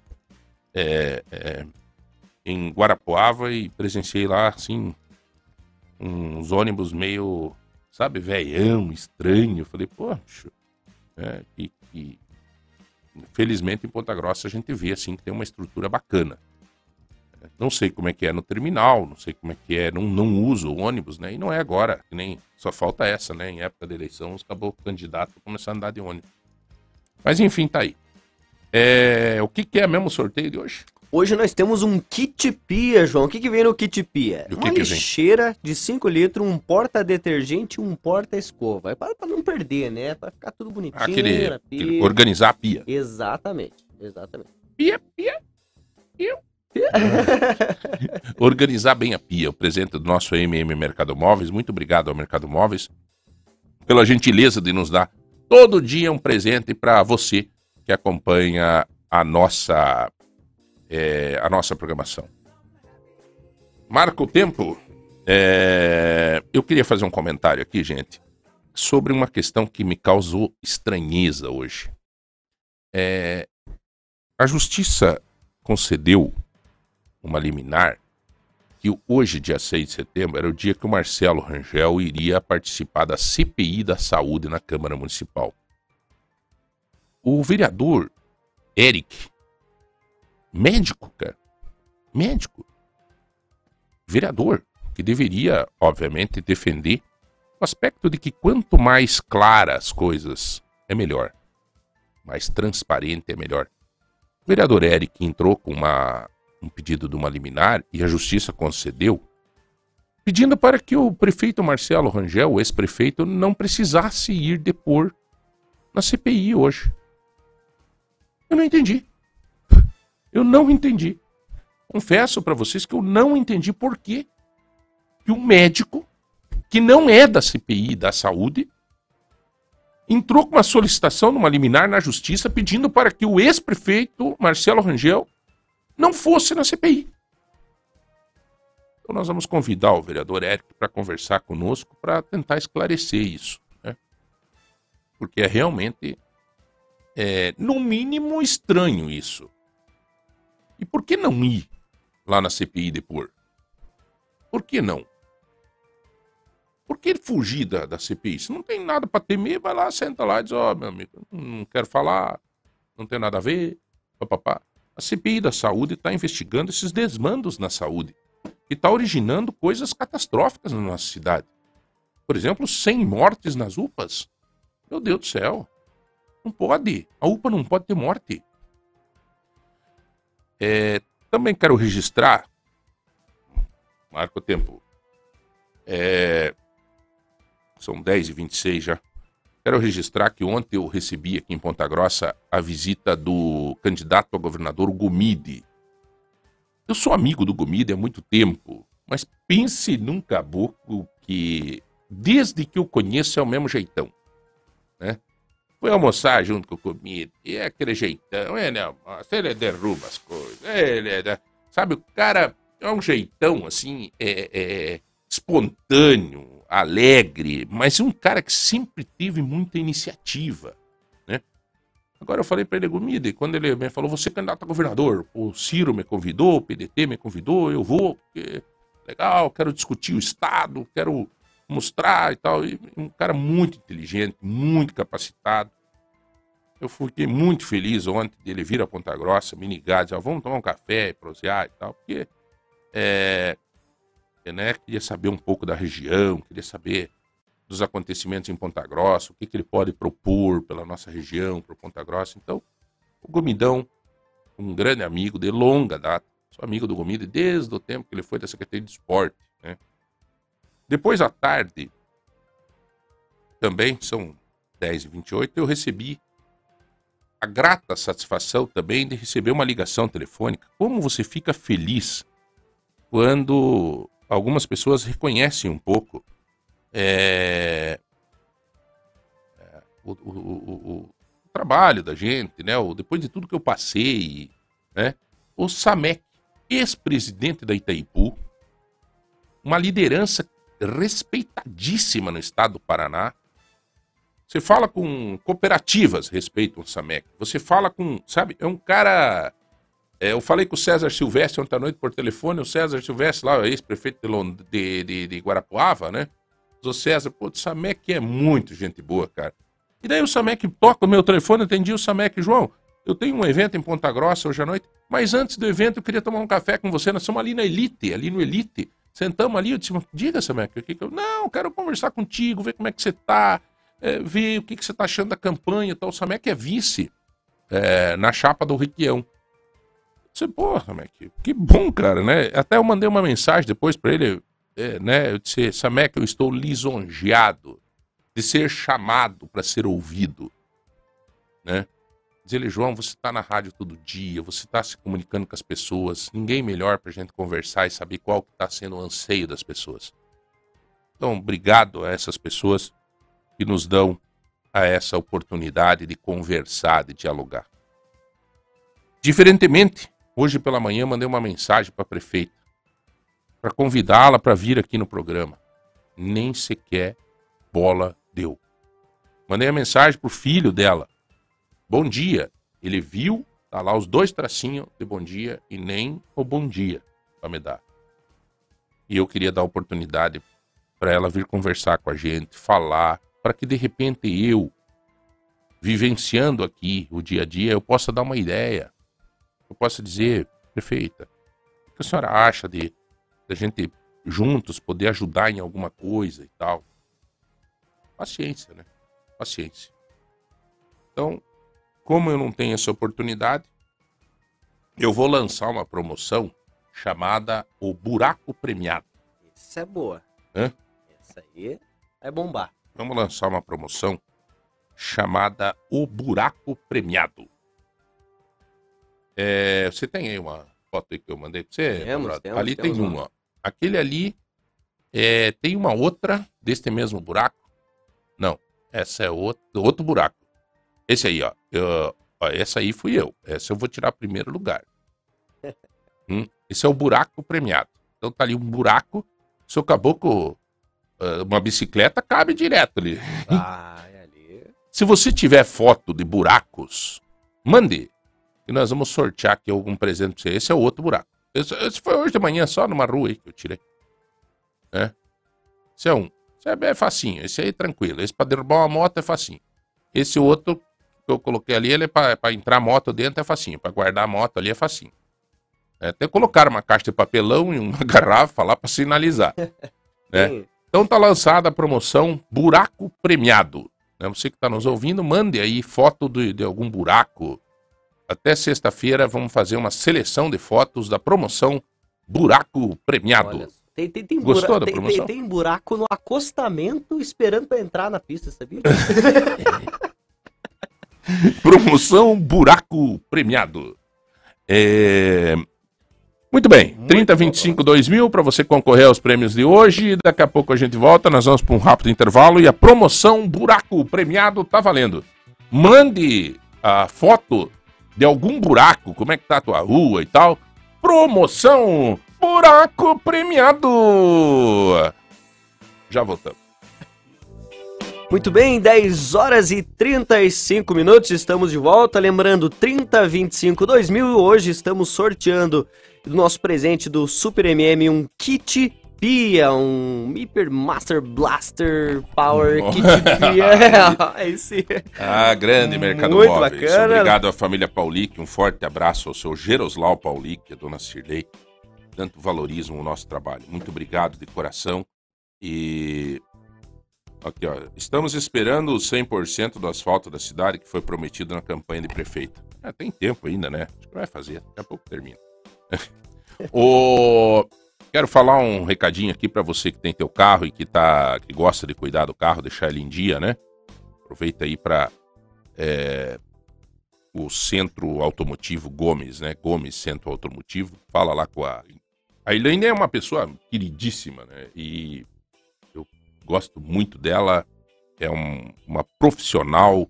Ela manda lá na, na, na, na Gomes Centro Automotivo, né? Com o cuidado de uma mulher. Então, seja teu carro nacional ou importado, o lugar certo é na Gomes Centro Automotivo é, ali na Souza Naves. Ah, eu tenho um carro mais simples, um carro mais sofisticado, uma BMW, não sei o que. Eles têm solução para todos os problemas do seu carro.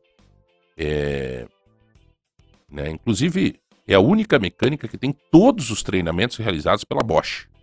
tá? Então, leve em consideração essa qualificação, esse trabalho que a Gomes Centro Automotivo tem. Maravilha? Muito bem. É... O que, que eu falei mais aqui?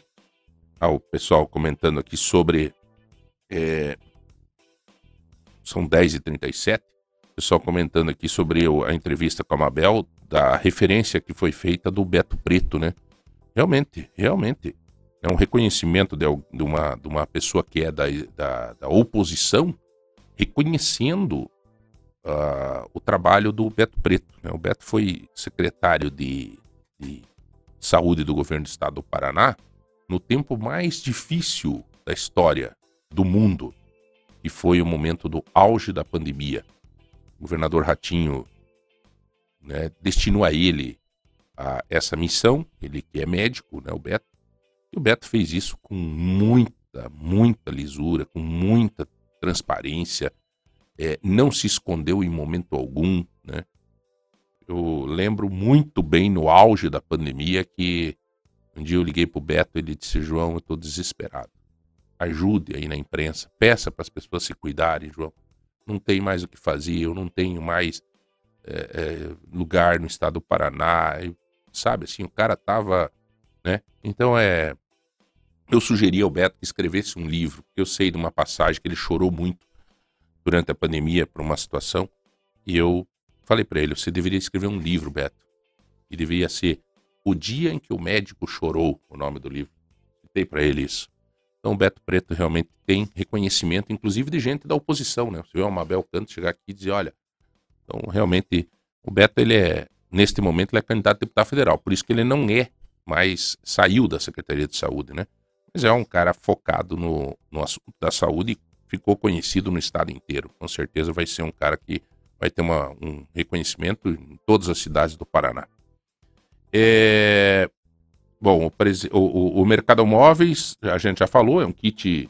Um kit o quê? Kit Pia, João. Esse kit vai vir uma, um, um porta um, Uhum. um porta E o, merca... e o, e o porta-esponja. Tozeto é o 150 para quem mandar o. as, as receitas, o que, que vai almoçar, né? O É. pessoal já, tá, já tá mandando, inclusive já tem foto também, o pessoal já tá mandando aqui no grupo, João, dos buracos. Ah, já é? tá- Manda tá lá, manda lá. Vamos tá- ver. É, é, é, colocar? é, é o. É o aqui, já me pediram o que, que Olha. vai ganhar né, da, da, da aqui, ó, promoção buraco, buraco perfeito. Não, buraco. buraco premiado. Buraco ó, premiado. A Josiane Gonçalves mandou aqui, ó, essa já não é mais um buraco, já é uma cratera aqui no Jardim Giana, há mais de 11 anos sem resolver, fora os buracos da rua.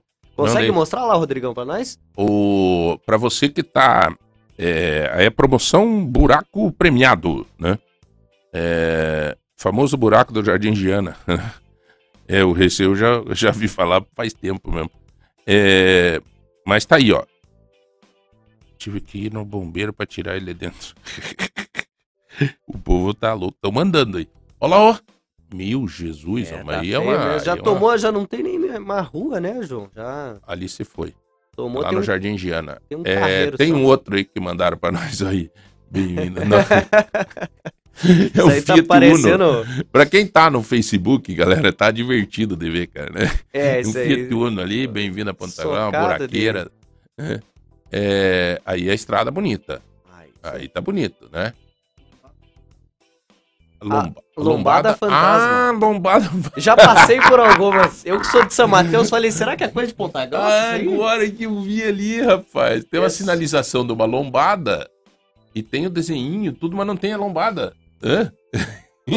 Eu pensei que era coisa de Ponta Grossa, mas não é como. Lombada fantástica. Bom, eh, galera, promoção buraco premiado. Vai mandando foto dos buracos aí que nós vamos mostrando aqui na promoção buraco premiado. Me pediram aqui, mas vai ganhar o que, João, pra, prom- pra- da promoção buraco premiado? Vamos achar um, um- alguma coisa.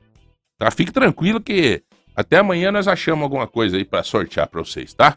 Na promoção buraco premiado. Vai tirando foto e mandando no- nos grupos nossos do WhatsApp que nós vamos mostrando aqui no, no Facebook a promoção buraco premiado. Vamos fazer uma vinhetinha. Buraco!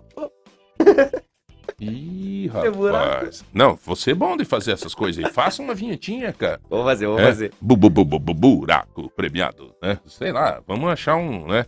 Participe você também. Fotografe bem pertinho de você. Tu, tu, tu, tu, tu, buraco premiado. Põe um eco assim, né? É. Buraco! E-. Tá aí, bem pertinho de você. Fotografa e manda pra gente. Promoção Buraco Premiado. Oferecimento. Prefeitura Municipal. Buraco! O povo vai ficar bravo com nós, mas não tem problema, né? Não atende a gente. Então, né? Eu, eu faz dias que eu tô tentando convidar pra vir prosear e tal, não dá. Então, é, vira uma versão de um lado só. Essa é a tristeza da falta de diálogo. a falta de diálogo dá nisso. É, mas não é por falta de convidar. Olha, gente, esse mês de setembro, aproveite as unhas cariocas, mulheres e homens também, né? Aproveitem essa oportunidade. Cada cliente que compra um dos pacotes disponíveis ganha um serviço de cortesia. Por exemplo, na compra do pacote Maracanã, que inclui três esmaltações em gel e três remoções, você ganha de cortesia. Ou no pacote Leblon, inclui duas manutenções e daí você ganha uma manutenção de cortesia. É, então, assim, é legal, viu? É legal. Olha que bacana as promoções que eles têm aqui. Tudo com nome carioca. Corcovado, É. Botafogo, Niterói, Copacabana. É porque é unhas cariocas. Unhas cariocas. Você É ganha- ali no Shopping Palladium. Tá? É ali no Shopping Palladium. Então, na, na contratação de, desses pacotes do Corcovado, Botafogo, você ganha um designer de mão. de mão, é exatamente. Então, por bacana. exemplo, você uh, contrata lá, você compra um pacote de Botafogo, que é quatro mãos e quatro pés. Você, ganha faz lá. Você ganha um designer de mão. Um designer de mão. Entendeu? É Cada promoção aqui, você ganha alguma coisa. Tá? Muito bem. A Larissa está dizendo aqui que tem hoje de almoço um arroz, um feijão, um macarrones, é, com carne moída, uma linguiça frita, salada de tomate e suco de manga. Meu amigo. Olha aqui. O almoço da Jussara hoje, o Eduardo Vaz ia ficar louco Ele gosta. gosta demais. Quirera com suã. Bom também. Nem precisava ter arroz e feijão. É. Nem precisava. Uma quirera. Uma quirera já deu. Já, já acabou. Já, né? A, a Larissa do Dom Bosco quer participar. Arroz, feijão, farofa e costelinha de porco. Meu Deus do céu, cara. Coisa Antes de um boa. feriado. Hã? Quirera com frango, Alcides, lá no Sabará. Enfim, você que não sabe ainda o que vai fazer de almoço, nós estamos dando umas dicas pra você aí. Bastante gente na Quirera hoje. Eu acho que porque o clima tá frio, dei uma quirerinha quente. É É? bom, né? Dá uma esquentada. Você gosta? Você Eu- que é, é eu polonês? gosto. Você é polaco? Você gosto, gosta de Gosto muito de quirera. Ah, Ah, E aqueles outros, como é que é a comida polonesa? O que tem mais? Na assim, verdade, assim, é, tem o, o pirog é o mais tradicional, né? Uhum. O famoso pirog polonês, A mas tua mãe faz piroga? faz. Mas É. tem uma receita que eu gosto muito, inclusive a minha avó, ela gravou pro, pro G1, pra, Ah. pra Globo, que é o piernik. Oh, Piernik. Piernik é, Eu conheço o Pierre ali, que é o Zamar, mas o Piernik. Piernik o que que é o é, Piernik? é um bolo de. É um bolo com tipo um pão de mel, assim. É uma delícia, assim. Ela sempre fazia pra gente. E eventualmente é, aconteceu que o, a Globo foi lá entrevistar e ela é bem tradicional, é, faleceu já, já tem alguns Uhum. anos. E ela gravou, eu tenho essa lembrança E dela. você não aprendeu a fazer? É, A eu- tua mãe aprendeu? não, a minha mãe sabe fazer, eu não sei, confesso que. Mas tem a receita salva. Feita, Então, cara, vamos fazer qualquer hora aí. o vamos levar é? pro Piernik. escritório. Piernik. É isso, Piernik. Uma é comida polonesa. Polonesa. É típica polonesa. Tem mais gente que participou aí na promoção Buraco Premiado, né? Temos olha mais lá, aqui, ó. olha, meu Deus, mas isso não é buraco, homem. Isso aí é. Meu. Jesus, esse é da onde? Foi mandado aqui, mas não, não disser de onde é que é. É. Vila Cristina. Esse é da Vila Cristina. Olha aí, ó. Promoção Buraco Premiado. Essa é da Vila Cristina. É, Vamos lançar aí a promoção. O rego da... Olha lá, o, Tá louco, né? eu vou, o pessoal tá pedindo aqui a receita de Piernik. Eu vou encaminhar o vídeo aqui, ó. Vocês já conhecem Uhum. minha avó e já faz a receita do, do, do bolo de, de pão de mel. Sim, então. Boa. Eu vou achar aqui. Você coloca no grupo aí a receita da, da avó do Jonathan. Da minha querida Uta Otília, o nome O dela. nome dela? Uta Otília Cuiava. Nossa, mãe, rapaz. né? Uta, Otília. é, os nomes antigamente eram bem diferentes, né? É, É. Eu tinha uma. Minha avó era Honorina Oro. Honorina, olha, até uma onomatopeia o negócio. Honorina. O que que chama-se onomatopeia? O que que, você sabe o que você falou ou Não não? sei, não sei. Eu Porque nós estamos de- numa situação, cara.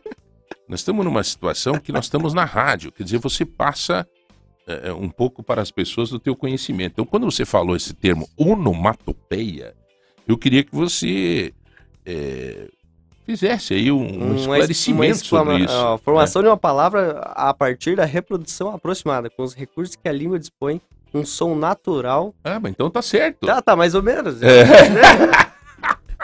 Olha aqui, ó, tem exemplo aqui, ó. Tic-tac, atim, chua, chua, zum, Então zum. tá bom. Tá Então, certo. tá quase certo. Vamos chamar o, o nosso professor Edgar Taleve, né, que escreveu agora um livro, lançou um livro essa semana, Sintaxe à Vontade, que é um, um- na área de português, um belo livro, por sinal, né, que esclarece bastante a nossa situação. Ah, o nome da minha avó é Albarina, ela tem 96 anos. Que Olha, bênção, cara. 96, meu bisavô faleceu. Benção, a Josiane está dizendo aqui. É, a Joelma dizendo que também é o almoço dela é quirera com galinha hoje. É, mora lá no Santa Teresa. Quero participar do sorteio. Ronaldo no Santa Mônica, a Larissa do Dom Bosco, enfim, todo mundo participando nos nossos grupos de WhatsApp. É muito bom ter aí a presença de todos vocês, sempre ah, engrandecendo o nosso programa com a participação de vocês. O Jonathan já colocou aí nos grupos do WhatsApp a receita da. Como é que é o nome? Da Uta Otília Cuiava. Não, mas o nome do. Da receita? É. A receita é Piernik. Piernik. Piernik, muito E- bom. Então você procura ali nesse link que ele mandou e vai estar aí, Aí então. vai conhecer minha, minha avó, a casinha dela. Então tá aí, ó. Show de bola. Maravilha. Maravilha. Bom, senhoras e senhores, nós estamos indo já para a reta final do programa. Nós vamos fazer o sorteio, né? Hoje vamos fazer o Vamos sorteio. fazer o sorteio do, do kit, o que mesmo que é o hoje? Kit Pia. Esse gente- kit pia do Mercado Móveis é para você organizar um pouco, é, organizar um pouquinho a, a cozinha, né? Você deixar tudo meio jogado ali na cozinha é ruim. Aliás, uma casa organizada, ela aumenta a autoestima da gente, né? Infelizmente, a piazada às vezes chega, deixa tudo jogado. Coitada da mãezinha, tem que ir atrás juntando, né? Na verdade, tem que fazer essa piazada sem mexer também. Porque senão é. Né? O Luiz Garçom diz o seguinte: aqui, que ela ia, ele ia fazer uma canja, mas a cunhada fugiu. Ô Mas Luiz, Ele, ele já ô mandou Luiz, outra, pelo, né? pelo amor de Deus, Luiz. O- quando não é a sogra, é a cunhada que você põe na cruz, homem do Mas céu. ele já colocou na cruz a cunhada essa semana. Olha a Edna passando aqui que tá hoje com linguiça calabresa cebolada. Olhe isso, cara. Hã? Pra você que ainda não optou. Linguiça calabresa cebolada, arroz e feijão, abobrinha refogada, salada de beterraba. Meu amigo, que show, hein, Edna? Que show o teu almoço hoje. Parabéns. Olha, dá até vontade de dar um pulo aí na tua casa. É. Muito bem. É... O que mais? Vamos lá. Vamos fazer o sorteio. Vamos fazer o sorteio. Então vamos pro sorteio, João? Então quem que vai ser o ganhador do Kit Pia? Kit Pia de hoje. dos nossos Kit queridos Pia. MM Mercado Móveis. Kit- então, Kit Pia. que rufe os tambores, meus queridos. O ganhador é a Romilda, final do telefone 3162. Romilda. 3162, Romilda, obrigado pela participação, obrigado por você estar conosco. É, Daqui a pouco, Jonathan. Já, já vou mandar o contato dela aqui, o pessoal do, do e MM ela, vai mesmo. buscar, vai- ela vai buscar em qual loja, será? Você já sabe ou não? Não? Não, não, né? sei. Eles, aham. eles, que vão direcionar lá, Daí mas a é gente tranquilo. já. Muito bem, vamos fazer um rápido giro de notícias para vocês que nos acompanham e que têm essa oportunidade de ter acesso ao Portal de Ponta. O Portal de Ponta há oito anos informa e traz sempre as notícias do que acontece em todos os momentos na nossa cidade, na região, prioritariamente assim, na cidade, na região, no Paraná, no Brasil e no mundo. Comércio de rua fecha no feriado des- desta quarta-feira, dia 7, em Ponta Grossa. Casal é rendido por trio de assaltantes em bairro de Ponta Grossa. Palmeira adia o desfile cívico 7 de setembro, devido à previsão de mau tempo amanhã. É uma iniciativa, né? Apesar de que hoje em dia a gente não tem certeza como é que vai ser amanhã, mas foi aí uma decisão de Palmeira e essa notícia está inteira ali na Portal de Ponta. Muito bem. Lei de diretrizes orçamentárias para o ano de 2023 é aprovada na Assembleia Legislativa.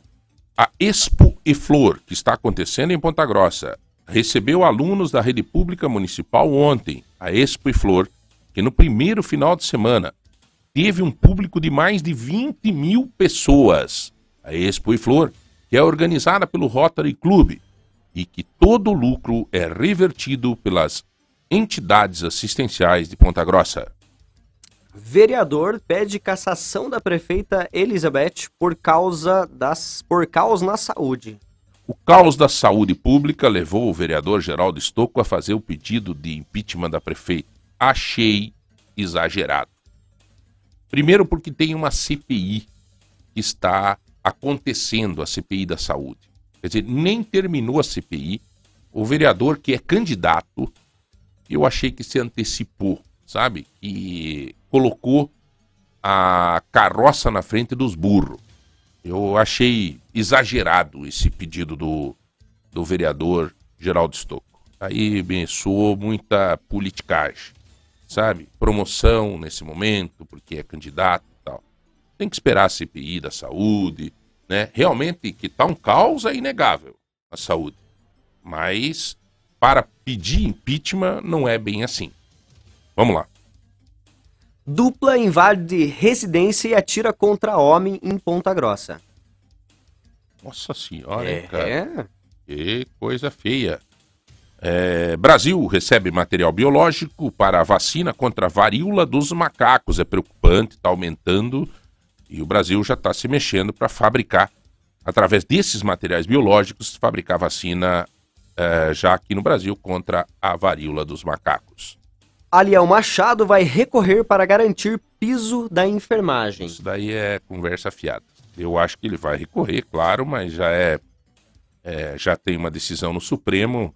Você sabe que não vai ganhar, sabe aquele cara que Sim. diz assim, vou recorrer. Eu gosto do Aliel, gosto, mas eu tenho que, se eu não tiver aqui para expor a minha opinião, então eu fico em casa.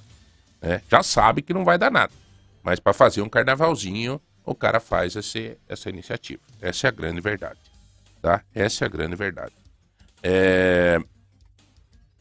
Mandado aberto, o casal é rendido por trio de assaltantes em bairro de Ponta Grossa. Como tá, tá violenta na tá. cidade, hein, cara? Olha, olha só, tem uma, homem tenta registrar BO e acaba preso em Ponta é, Grossa. Isso, isso eu até achei engraçado. Ele foi lá para registrar um BO e disse: pare, mãos ao é.